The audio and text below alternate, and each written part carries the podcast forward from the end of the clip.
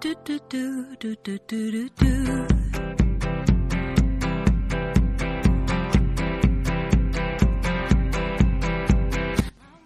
大家好，欢迎收听碳酸电台，我是莫爷。我是 L 先生，我是安子，嗯，就是感谢大家呢对碳酸的支持啊！我就在这里跟大家说一声，就是第一期呢，恭喜我们碳酸电台啊收听次数过亿，都过亿了，别别别扯，别扯，别扯，嗯，虚点心，虚点心。好好说，好好说。啊，对，第一期呢，电台呢在没做推广的情况下呢，已经成功强奸了三百多次听众的耳朵嗯！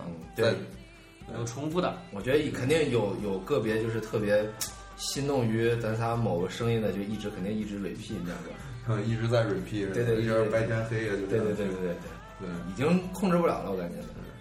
嗯，上一期呢，就是我们录的呢是比较随意了对啊。这期呢，咱们采用这种高清无码的这种录制方法，对啊，进了怎么说呢？鸟枪换炮。鸟枪换大炮啊，鸟枪换大炮。嗯嗯，好，下面我们呢开始这一期的主题。这一期呢，我们主要聊聊这个比较有意思的事儿啊，就是旅行。哎，嗯，不错，我觉得这话题好。是吧？旅行呢，我觉得是正好比较贴合实际，因为是十一刚过，对对吧？再加上是那个马上 APEC 在北京要举行了，某些企事业单位的就开始又开始放大假了。我靠，把我这帮屌丝给羡慕的，他们又开始又开始都不放假吗？你放假？我也不放假。对对对，嗯，我看着他们放假了，嗯心里心里诅咒他们。是，确实十月呢，跟大家聊聊这个呢，还是没有什么违和感。对对对，毕竟呢，好多人都出去，我在朋友圈里，呃，去欧洲的、去日本的、去东南亚的，对，非常多。我靠，十一那次我一看刷朋友圈，我靠，就就只要发朋友圈的啊，可能就是全在外面玩儿，不发呢，可能也没玩儿，也就不敢发了，也就、啊也就不发了，也就不发了。基本什么香港、台湾，呃，反正东南亚吧，东南亚呀或者非洲都有。是还有国内的一些，对对对，大家都去了不少地方，对是吧？我十一呢去了趟天津，不知道算不算旅行？嗯 挺挺远挺远。听你这口音，你好像是天津人。对对对，咱俩刚认识是吧？对对，嗯，然后呢，就是十一游呢，其实我还大家还是有耳闻的，不管是报道啊，还是说呃很多很多跟十一有关的一些东西都在说啊，十一旅游其实国内游是很坑的啊。我反正就不太喜欢在国内游，因为这种不是损，就是咱自己人，就在国内有的旅游这种模式啊，就是怎么说呢？没有让自己去找到一些共鸣的东西。到哪儿走一步，走五步花点钱，走五步的花点钱，吃个饭被坑，觉得没什么意思。你们基本上就是上车睡觉，下车拍照。对对对对就这意思，对对对，就这意思。对，就是跟团儿呗，还是就是说不跟团，你要去个地儿，也是人山人海。比如说你要去个去个去个什么拜个名胜古迹啊什么的，进第一个门儿花个钱，第二个门儿再花个钱，就觉得特坑。那个莫爷不是说中国有一个小马尔代夫嘛？之前跟我说来着，这么想法，我跟你说，绝绝对能称得上中国的小马尔代夫啊！这是最后在北京的周边，叫月坨岛，嗯，听着很很高听这，名儿就相当高有点端大气遐想啊，月坨岛。北京周边还有岛啊。嗯，北京周边还有它是那种就是欧也是欧式的建筑嘛，啊一个一个小小房子，非常好。是吗？虽然我没去过，但是我我本来想去的时候了解了一下，查了一下资料，听说是那个喝水得自己拿暖壶去接呀、这么原生态啊！没有没有热水，为了保护当地这个环境嘛，就没有热水。没有热水啊，确实是是是是比较原生态的。嗯嗯，行，嗯，那么下面呢，咱们是进一首歌啊，然后咱们给这个带动起来，好吗？好啊，「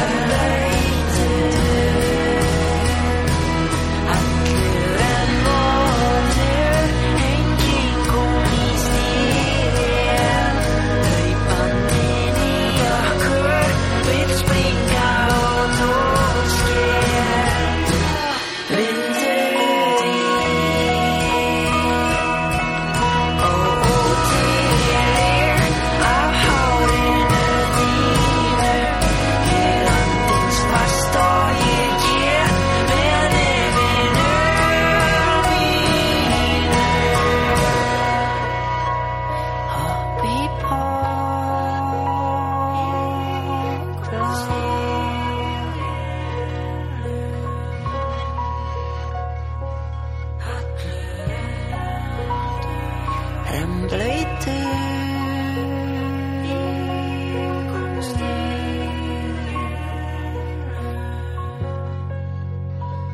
Al je gefeit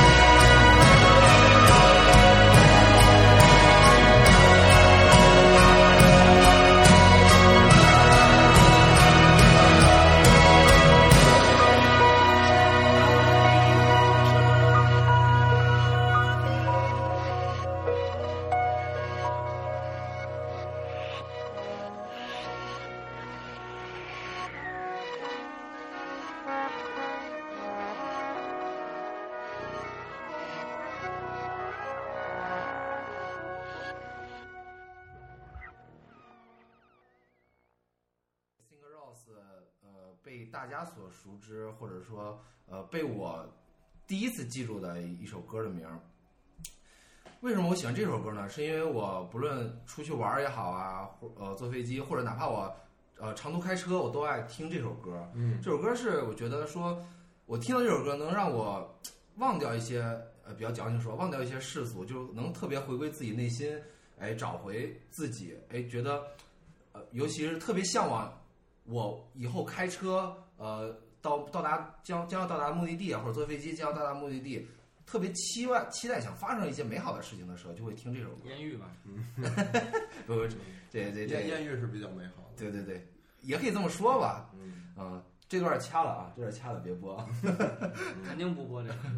别播啊！肯定这这你们谁做后期的，这这事儿这事儿不能说。嗯，你求求我。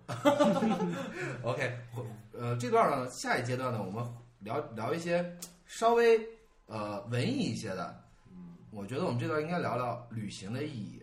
好，那我们下一来就接下来聊一下陈绮贞这个人啊。不是不是不是不是不是不是不是聊陈绮贞啊，分开旅行啊，是是不是不是啊，那是那是 那是刘若英好是吗？不是，首先我先表明一下我们节节就是节目的观点和态度啊，就是我们节目坚决拒绝小清新，就是旅行的意义是是什么意思呢？我觉得说我们想想，我们为什么要旅行？为什么要旅行？对，就是有一句话怎么说来着？就是说，呃，别因为路走得远了，嗯就忘了当时为什么去出发。嗯对我们，我觉得我们旅行不是为了去跟别人，比如说这个人去过，你的朋友去去过呃欧洲，你的朋友去过日本，然后你觉得你没有去过，你特别羡慕，你想告诉他啊我去过，去去去攀比，我觉得这不是旅行的意义。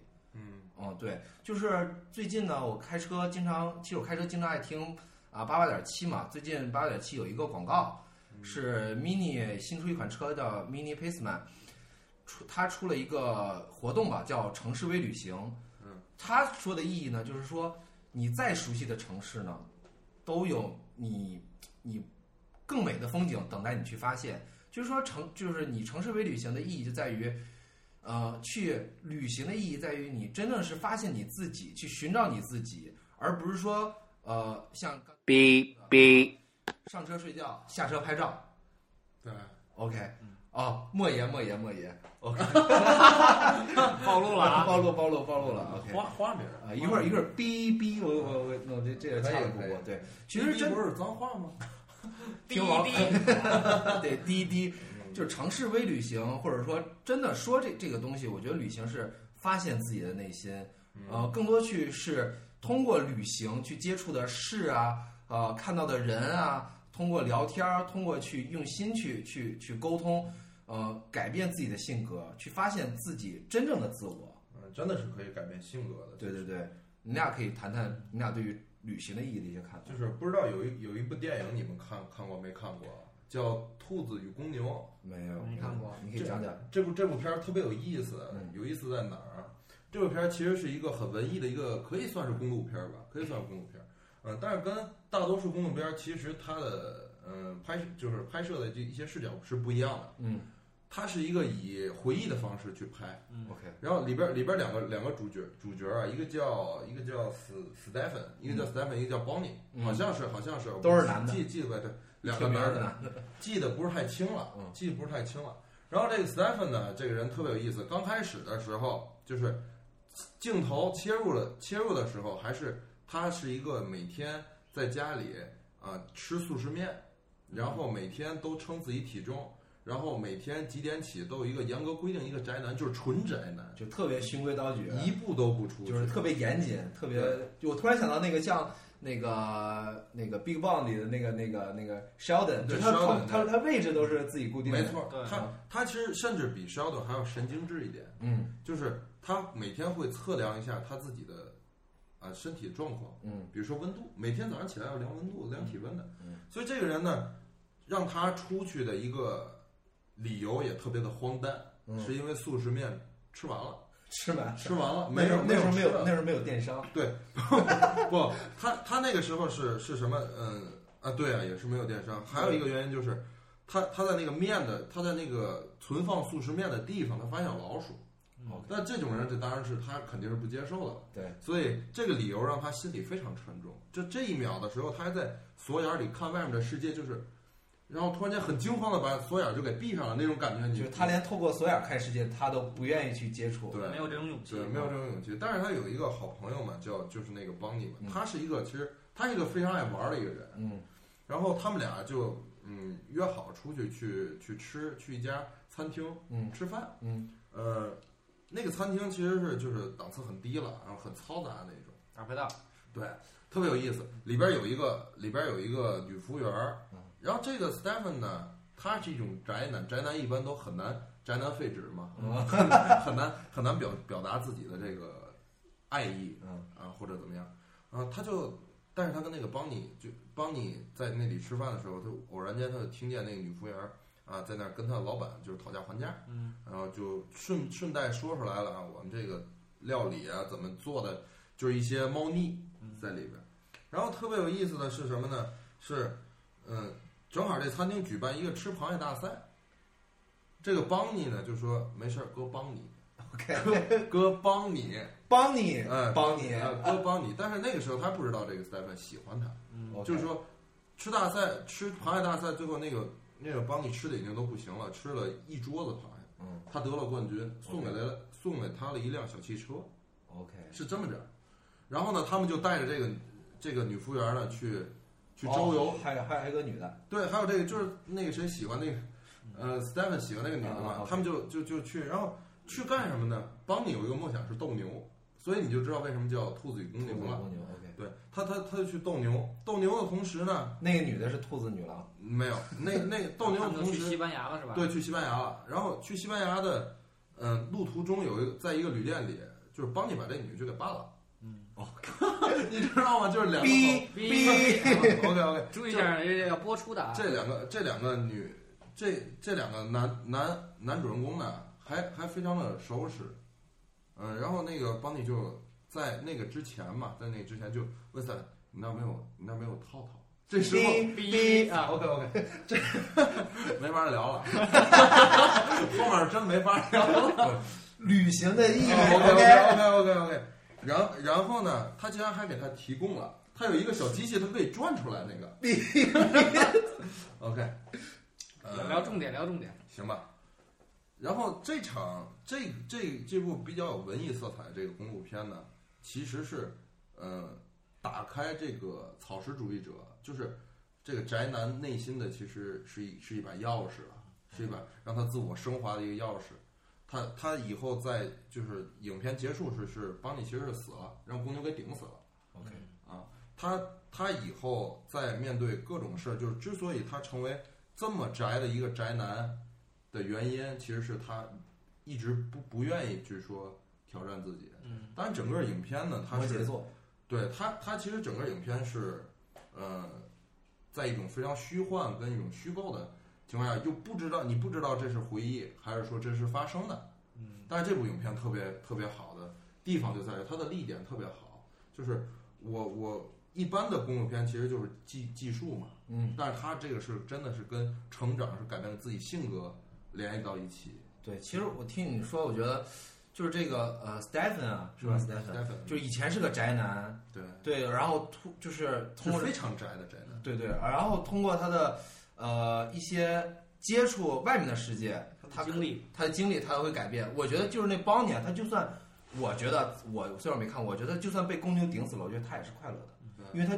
他梦想实现了，他见到公牛了。对，他通通过自己的去，我觉得这真的是我觉得是旅行的意义，就是真的是改变自己，就是发现自己真实的自己。你不去接触，你根本不知道你自己想要的是什么，或者你你性格里是是有什么样的血液在而。且你整个就是这这个影片嘛，整个的，呃，就是等于说是旅行的这个过程，其实是很很长的，但是里边的事儿是很有意思的，对，你知道吧？就是特别有意思的，像比如说里边还有一个情节，我记得特别清楚，就是一个乞丐，然后就是他们走投无路了，车也没油了，就是说在桥底下停一会儿，然后那乞丐就拿下来一个杯，就是哎你喝吧，这是奶，嗯。然后你不知道那个是狗奶，OK，然后逼逼，OK，好，其实我觉得吧，旅行的话，更多的是就是在于体验不同的人生。嗯，对那，我们大多数人在城市里那个生活的人嘛，就是上班下班、吃饭睡觉，两点一线那其实出去走走，才能真正体验不同的人生。对，嗯那最近就是在那个优酷上比较火的，有一个叫那个旅行的一个节目，它是那个张馨予跟梁红，嗯，那个那个知道，他们号称那个极限情侣嘛，嗯就是中国最完美的一场婚礼。就是他张馨予这个人呢，他是一个北京土生土长的一个孩子，然后他那个当过兵啊，干过什么买卖呀，然后干过工人呀。后来他做生意挣了一点，挣了一些钱，然后他就开始思考这个，就是人活着这到底是为了什么嘛？因为你像钱财啊、事业这些东西，生不来的带生不带来，死不带来去。那你死的时候，你所你所你这个人死了以后所烧掉的，其实就是那个你能剩下的什么，就是剩下你这一生的一些回忆而已。我操，这太深了，太深了吧？这太深了，你你这这这你你你往你再往往外往外拔拔，就就这个张馨予这个，就是虽然说对于相一般人来说稍微有点高吧，嗯他是在北极求的婚，然后在南极办的婚礼，我他是自己自己一一个人啊，就是他们加上他的朋友嘛，就是自己去做了一艘游艇，然后从从天津自己开到南极的，然后办的南极婚礼，是第一个第一对儿在南极举行婚礼的中国人。哦然后像他们还去过像，嗯、索马里呀，然后切尔切诺呀这些地方，还有啊、马占布火山，就是非常非常勇猛的一个人。然后他们会去去那个叫哪儿那个玛雅那个地方嘛，然后去洞潜，就是非常危险。但是呢，他会就觉得人生就是应该去这样去体验的。嗯。我觉得突然听你说这个，我就刚才接着那个城市微旅行啊，就那那那个话题说，就之前因为我特别觉得这个活动非常好嘛，就网上搜了一下，就是他正好，呃，曹郁就是呃姚晨的老公导演嘛，拍了一个就结合这个拍了一个微电影，就叫那个城市微旅行，就是讲了一些几个人，就其中一个人让我记忆比较深刻，就这个人呢也是北京土长土生土长的人，三十岁以前呢他连北京都没有出去过。三十岁以后，他在一个地儿待着没有超过七天，他就一直在一直在呃在路上，在路上，真的一直在路上，一直在发现自己，一直去，其实在呃挑战自己，一直去寻找呃与现在不一样的生活，去发现不一样的生活。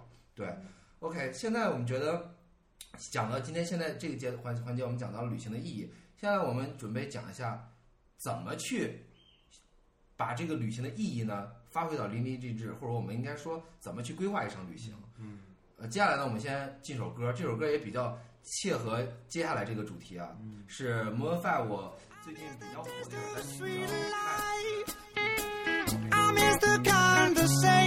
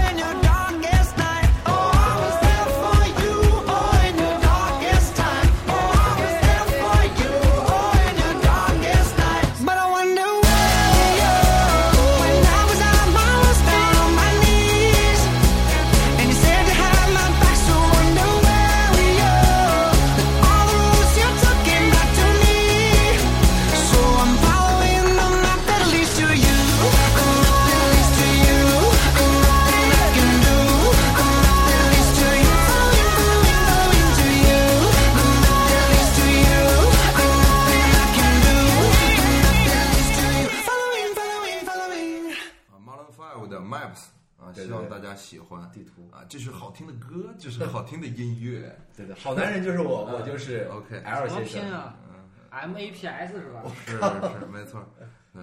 然后这个环节咱们稍微聊一下啊，为什么选这个 Maps 呢？也是原因在这儿，如何去规划一一场啊属于自己的旅行对啊，怎么去进行旅行的第一步，对，这个都是我们要今天就是这个环节要聊。现在网上不有一种就不做规划嘛？就是说走就走的旅行，你怎么看？那个都是我觉得都是存在于什么言情小说里边的艺术家会干的啊。你比如说啊，我就我就一点钱，我就买一张火车票，我从头坐到尾，然后我再从从尾坐到头，然后我去沿途观察一些我们呃旅途的旅途中的火车上的一些人形形色色，为生活找找一些色彩。我觉得这个东西，嗯，咱们大多数人不会这样，时间精力都都会被限制住。对你还是要人还是要回归到现实嘛。所以网上还有一种说法，不知道你们知道不知道？就是说走就走的旅行啊，需要钱。然后呢对，还不还不还有一个奋不顾身的爱情吗？那那得主要有一个看脸。对，主要看脸。对，所以呢，嗯，这这个环节我们就来主要聊一下，就怎么去规划一场这个旅行。哎，这一点说到这点，我觉得我还是比较有发言权的，因为我个人是比较喜欢做旅行规划的。你首先你要考虑你去哪儿，你什么时候去，然后你花多少钱去去，这些都是一个综合考虑的一个问题。你不能说我就想花一千块钱，然后我想去马尔代夫，我想去欧洲，欧洲玩十个国家，欧沟还行，这个不太靠谱吧？或者说我我花十万块钱我去天津玩一圈，那你玩什么呀？玩有那玩那有玩儿的，光洗浴也不行啊，对吧？逼一下。逼一下，逼逼一下。不要把特色说出来。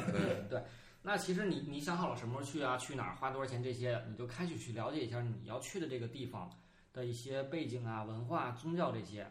那比如说前阵子说印度是那个强奸女游客嘛，嗯，然后这个啊，菲律宾是扣押中国人，对，这些地方你想去，你就需要考虑一下你的自己的人身安全，你到底能不能去？对。然后还有还有一些，比如说宗教，你去伊斯兰国家，比如说你去马马来西亚，那你不能说哇，女生穿一个大热裤就进去去了那个清真寺里吧，这也不太合适，对吧？然后包括像政治那个淡旺季这种，你想去那个三亚，你冬天去那也不是很美，对吧？你爱不爱吃辣呀？你去一个辣的国家，你不能吃辣，那你你自己带泡面带着老干妈了，对不对？你把这些不能吃辣，把这些都考虑到了，你 你可以上网去搜一些攻略，像比如说像马蜂窝啊、穷游啊、石榴番这些，就都很多很多大家网友写的帖子，你都可以看一看。那其实穷游就是比较主打这个境外游嘛，那游记还是很有用的。对，非常有用的。然后开始制定你自自己的行程，你是怎么去呢？坐飞机、坐火车还是坐汽车？你要住什么样酒店？你住几星的？五星、四星这样的？你还是住民宿，还是住快捷酒店？这个都是影响到你这个旅行的一个质量和你的感官。对，其实这个 这件事看起来很细小，但真的是每一个，比如说你酒店订的稍微不一样一些，或者稍微用心一点，你的旅途我我感觉就会不一样，就完全就会不一样。对我我有时我我前两前一阵去过巴厘岛嘛，嗯我就还在想，能不能遇见那种老黑，哎耶 man 那种拿着大枪在街上走那种，其实也很遗憾没看见。你像我个人的话，我出去玩的时候订酒店的话，我就是不会去特别去订那个排行或者人气非常高的。为什么呢？因为这个可能会被旅行团所包。你进去以后，你会发现全他妈是旅行团的人，然后非常杂，尤其是很多很多抱团的那些人，你会觉得非常乱。但你去找一些可能适合自己的一些小的地方，不要那么高档，那你可能会遇见一些异国他乡的一些游客呀、朋友什么的。有没有那种拿大拿着大枪在路上走那种？这个一般咱们其实不会去那么太危险的地方，也不会遇到这种情况。对，说说到说到那个那个住酒店啊，我给推荐一个，突然想到的啊，那个一个网站叫那个 Airbnb。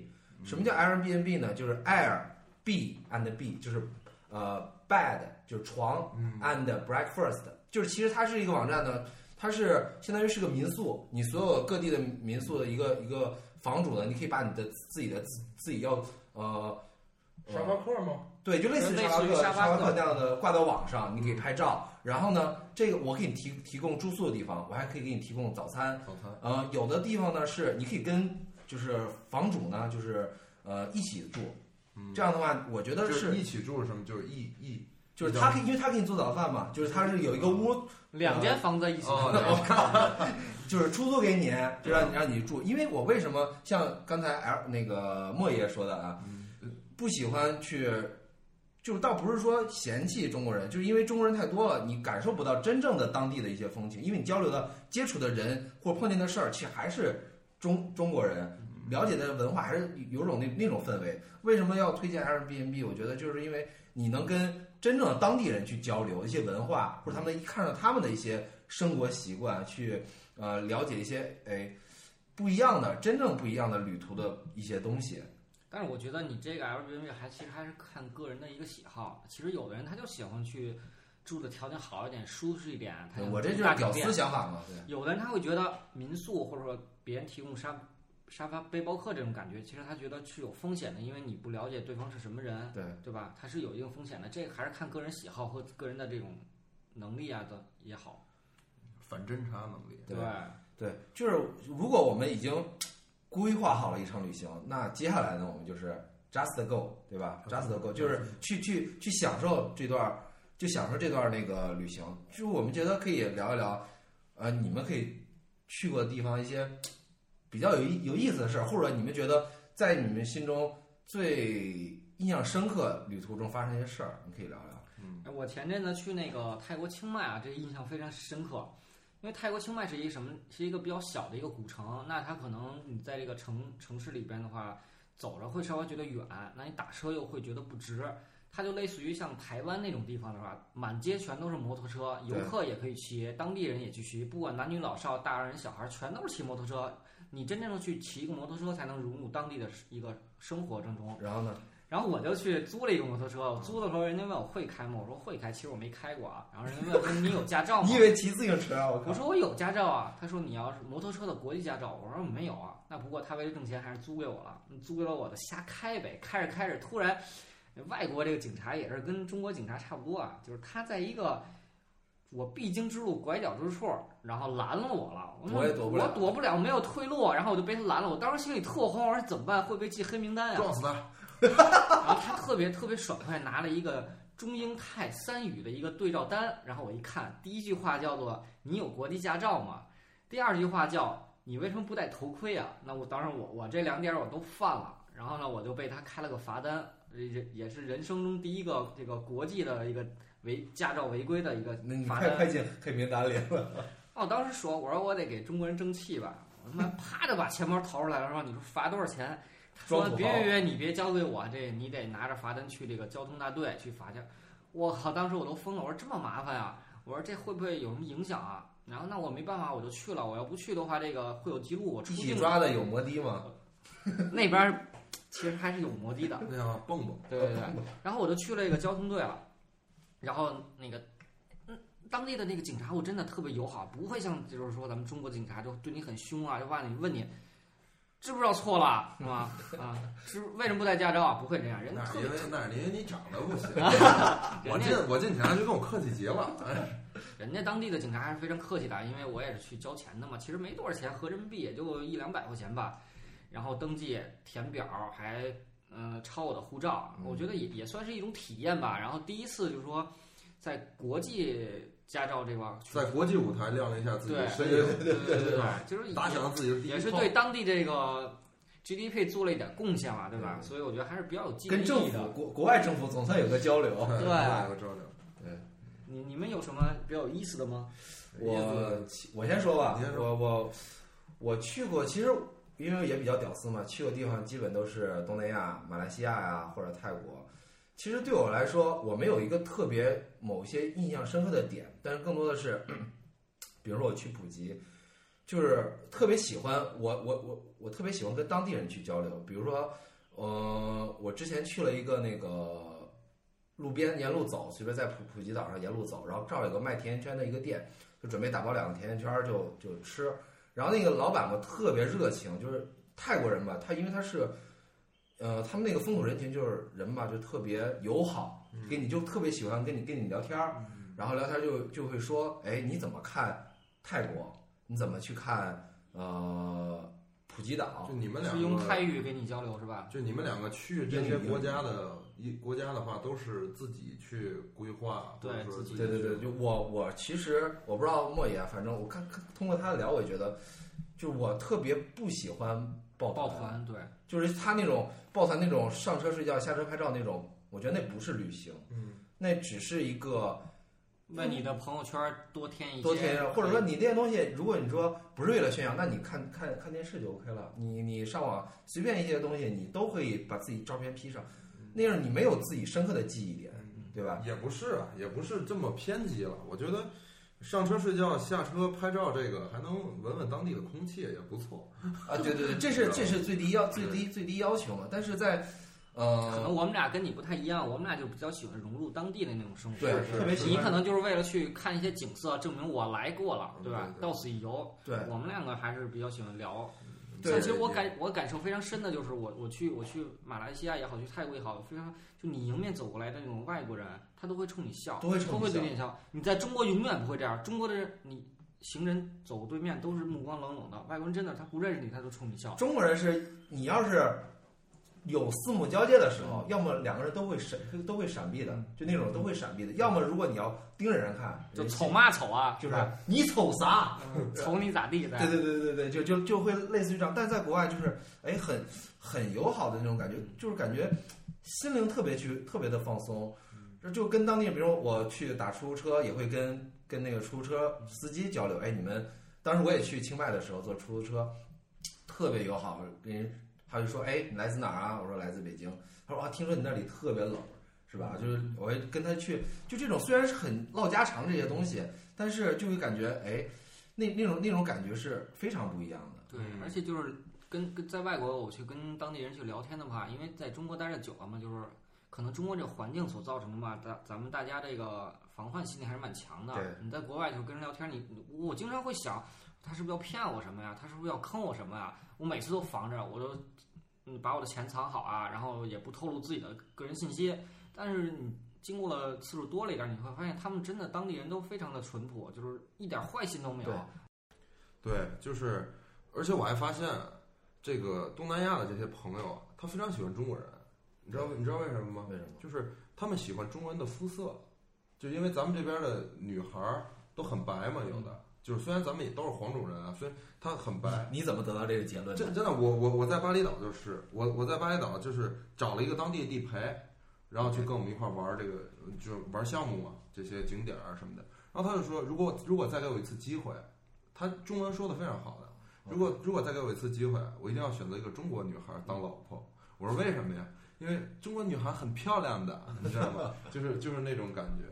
对，在那个当地呢，也有很多就是说，呃、中国人嘛，嗯，但是建议找一个就是淡季去会比较好，就是中国的大假之前或者之后对对对去。第一是酒店，酒店跟机票对，很便宜。对。第二是在那里，嗯，其实你你会感受到更多密度更更纯粹一些吧。对密度明显就对就变变大了。对对对，对，就玩的会更开。对，嗯，你在巴厘岛有些什么觉得让你记忆深刻的？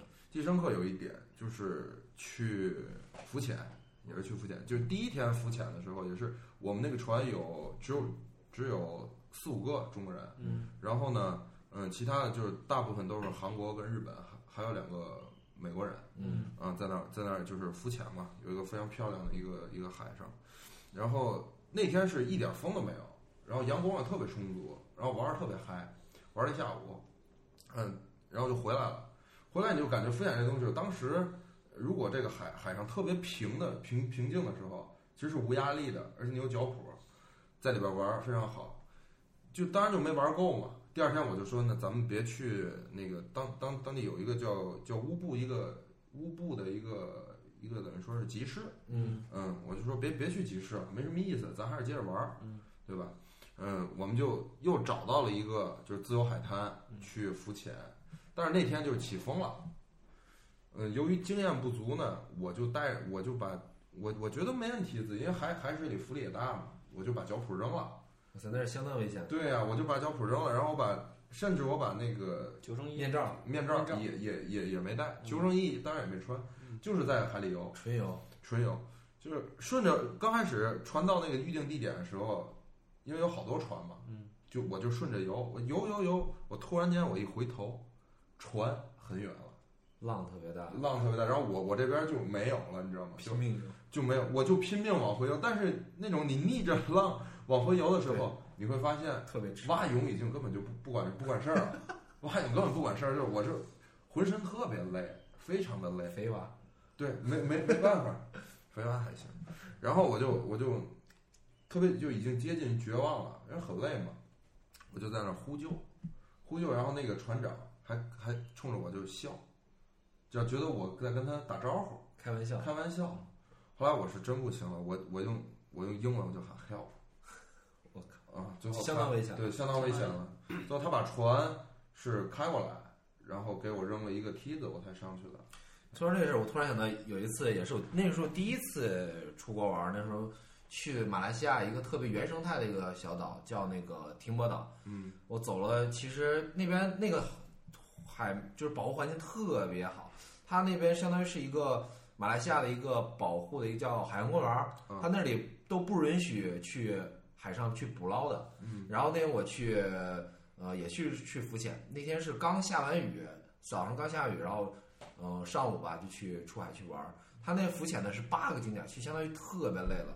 然后在中午没吃饭，中午吃饭之前一个点儿是看那个海龟，然后我就去下海去看。那天正好突然起风了，我就去看海龟，因为海龟找海龟，找海龟就游的海龟有点快，正好看到了，我就一直拼命游去找海龟追它。追它，当我一抬头，觉得体力稍微就看完了吧，体力有点稍微有点耗耗的差不多了，我想回去上上船上吧。嗯，哇塞！我突然觉得我离船特别远，特别远。对然后然后然后我想，然后我想在海上，因为那时候我在穿救生衣嗯，但我没有穿脚蹼，戴着呼吸面罩，我觉得在海上先歇会儿，我我再游过去，因为想缓一会儿。但突然发现，你歇的五秒钟，你离离那个船又远了。又远了，因为你在飘，然后那种就是那种其实有点绝望的，然后就一直就你必须得你要逆着浪，必须要首先你速度要快过那浪，你才能保证你要离那船越来越近。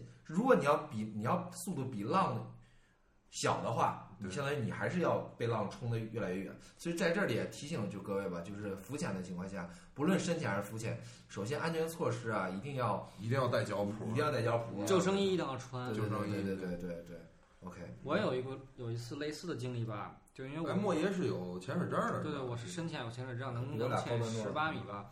我有一次也是，就是其实我那会儿是刚考下来没多久，其实也没他妈潜过几瓶，经验也不是特别足，但是我觉得自己很牛逼嘛，然后潜，也是有一个那个潜导会带着我嘛，他会大概离我三四米的距离，他也不是说手拉着我。然后有一次呢，就我看见海龟了，然后我觉得特别兴奋，因为第一次离海龟那么近，然后我还摸着它的脚了，然后我就很兴奋，我就追着它游。然后大概我这个时候已经离离那个前岛大概有得有五六米的样子了吧，然后就是大概十五米深的一个海海海底，然后突然就是来那个洋流了。我就就那个力量特别大，洋流很危险你无法想象那个洋流有多大，你就完全控制不住自己了，然后就已经给我吹了吹了我好好几米，然后后来我就是把手抓着那个岩石峭壁，它是那种嗯是转的吗？垂直的，不是转的，它就是朝一个方向的那种那种洋流，哦就是直接把你往远方去打。然后我抓着那个峭壁，峭壁的话，它是一个垂完全垂直的一个峭壁，你往下看就是深不见底，深不见底。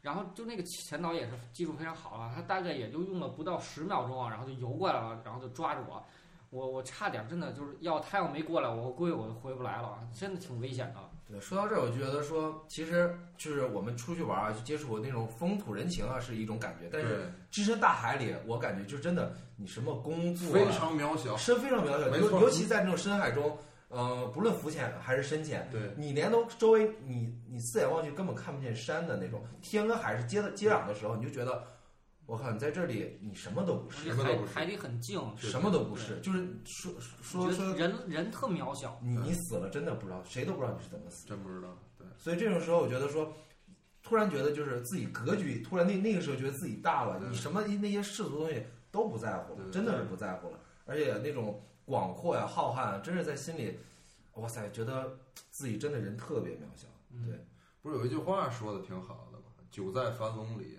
难得反复然，哇塞，好高端，好高端，对对呃对容我高端一次吧。对对对。OK，嗯，我觉得现在聊聊就是去泰国啊，因为它是一个呃。怎么说呢？是一个比较虔诚的一个国家嘛，佛教国家佛教国家，有一次在清迈打车，也是坐出租车，然后正好看见那个路过一个一个寺庙，然后那出租车司机呢就是双手合十，嗯那时候还在车还在开着，双手合十也要拜一下，就说说明他们那边人真是就是怎么说呢，特别虔诚，特别虔诚。他们那边呢，就是像路口、十字路口都会有那种祭台，类似于咱们古代那种敖包似的那种，啊，都是每天都会有人去打扫，对会，巴厘岛也是，就是在四个四个就是十字路口，十字路口中间会有一个一个神，然后会被围上一个旗子一样的一个围裙。对对对，对巴厘岛是拜神。嗯，巴厘岛是拜神，对，OK，嗯 OK，今天呃节目也差不多了。嗯，啊、我觉得接下来放一首歌吧，也是前一阵比较火的朴树的《平凡之路平》。凡之路，对，呃，什么意思呢？就是给大家觉得说，旅行呢，其实每一段路都其实相对来说是都是比较平凡的，但希望我们在平凡之路中去找寻自己的不平凡。嗯，OK，现在听大家这首歌，然后呢，这期节目呢也就到这儿了，嗯，谢谢大家收听，谢谢大家收听听啊，我们下期再见。下期再见。嗯再见。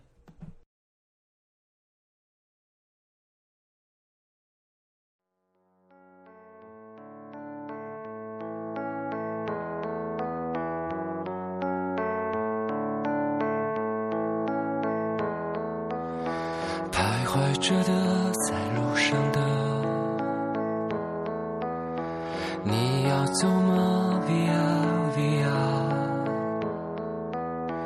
易碎的骄傲着，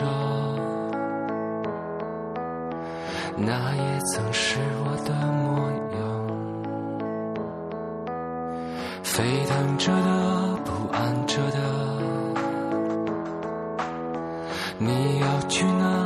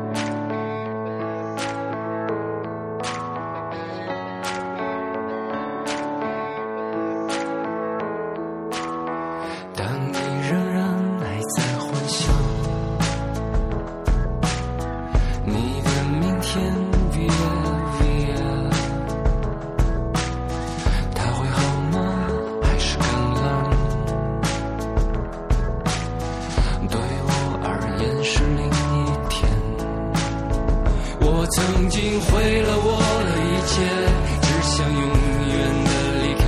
我曾经堕入了黑暗，想挣扎无法自拔。我曾经像你，像他，像那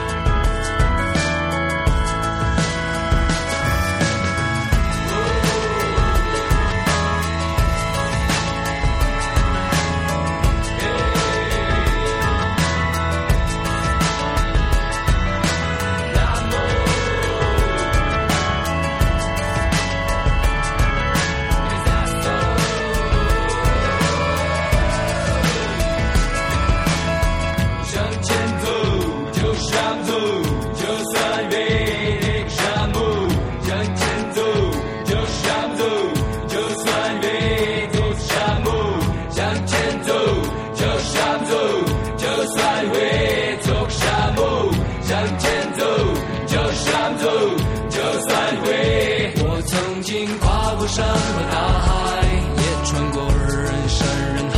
我曾经拥有着的一切，转眼都飘散如烟。我曾经失落、失望、失掉所有方向，直到看见平凡才是唯一的答案。我曾经毁了我